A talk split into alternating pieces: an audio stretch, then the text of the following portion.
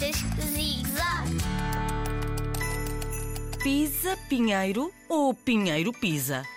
Ah, dezembro, gosto tanto de ti. Não há nada de que eu mais gosto do que do Natal.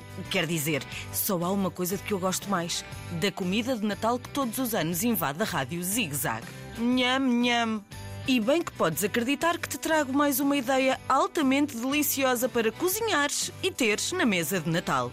Estás preparado para o que aí vem?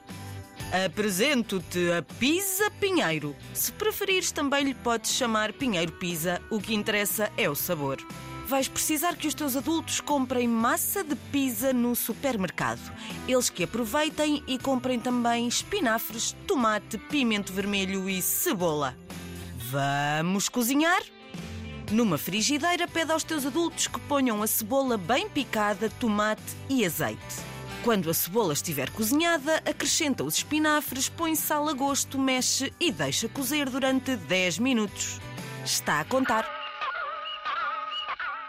E o que vale é que aqui o tempo passa depressa. Já passaram 10 minutos, por isso está na hora de agarrar na varinha mágica e transformar o que está dentro da frigideira numa pasta. No molho, percebes? Como se fosse sopa.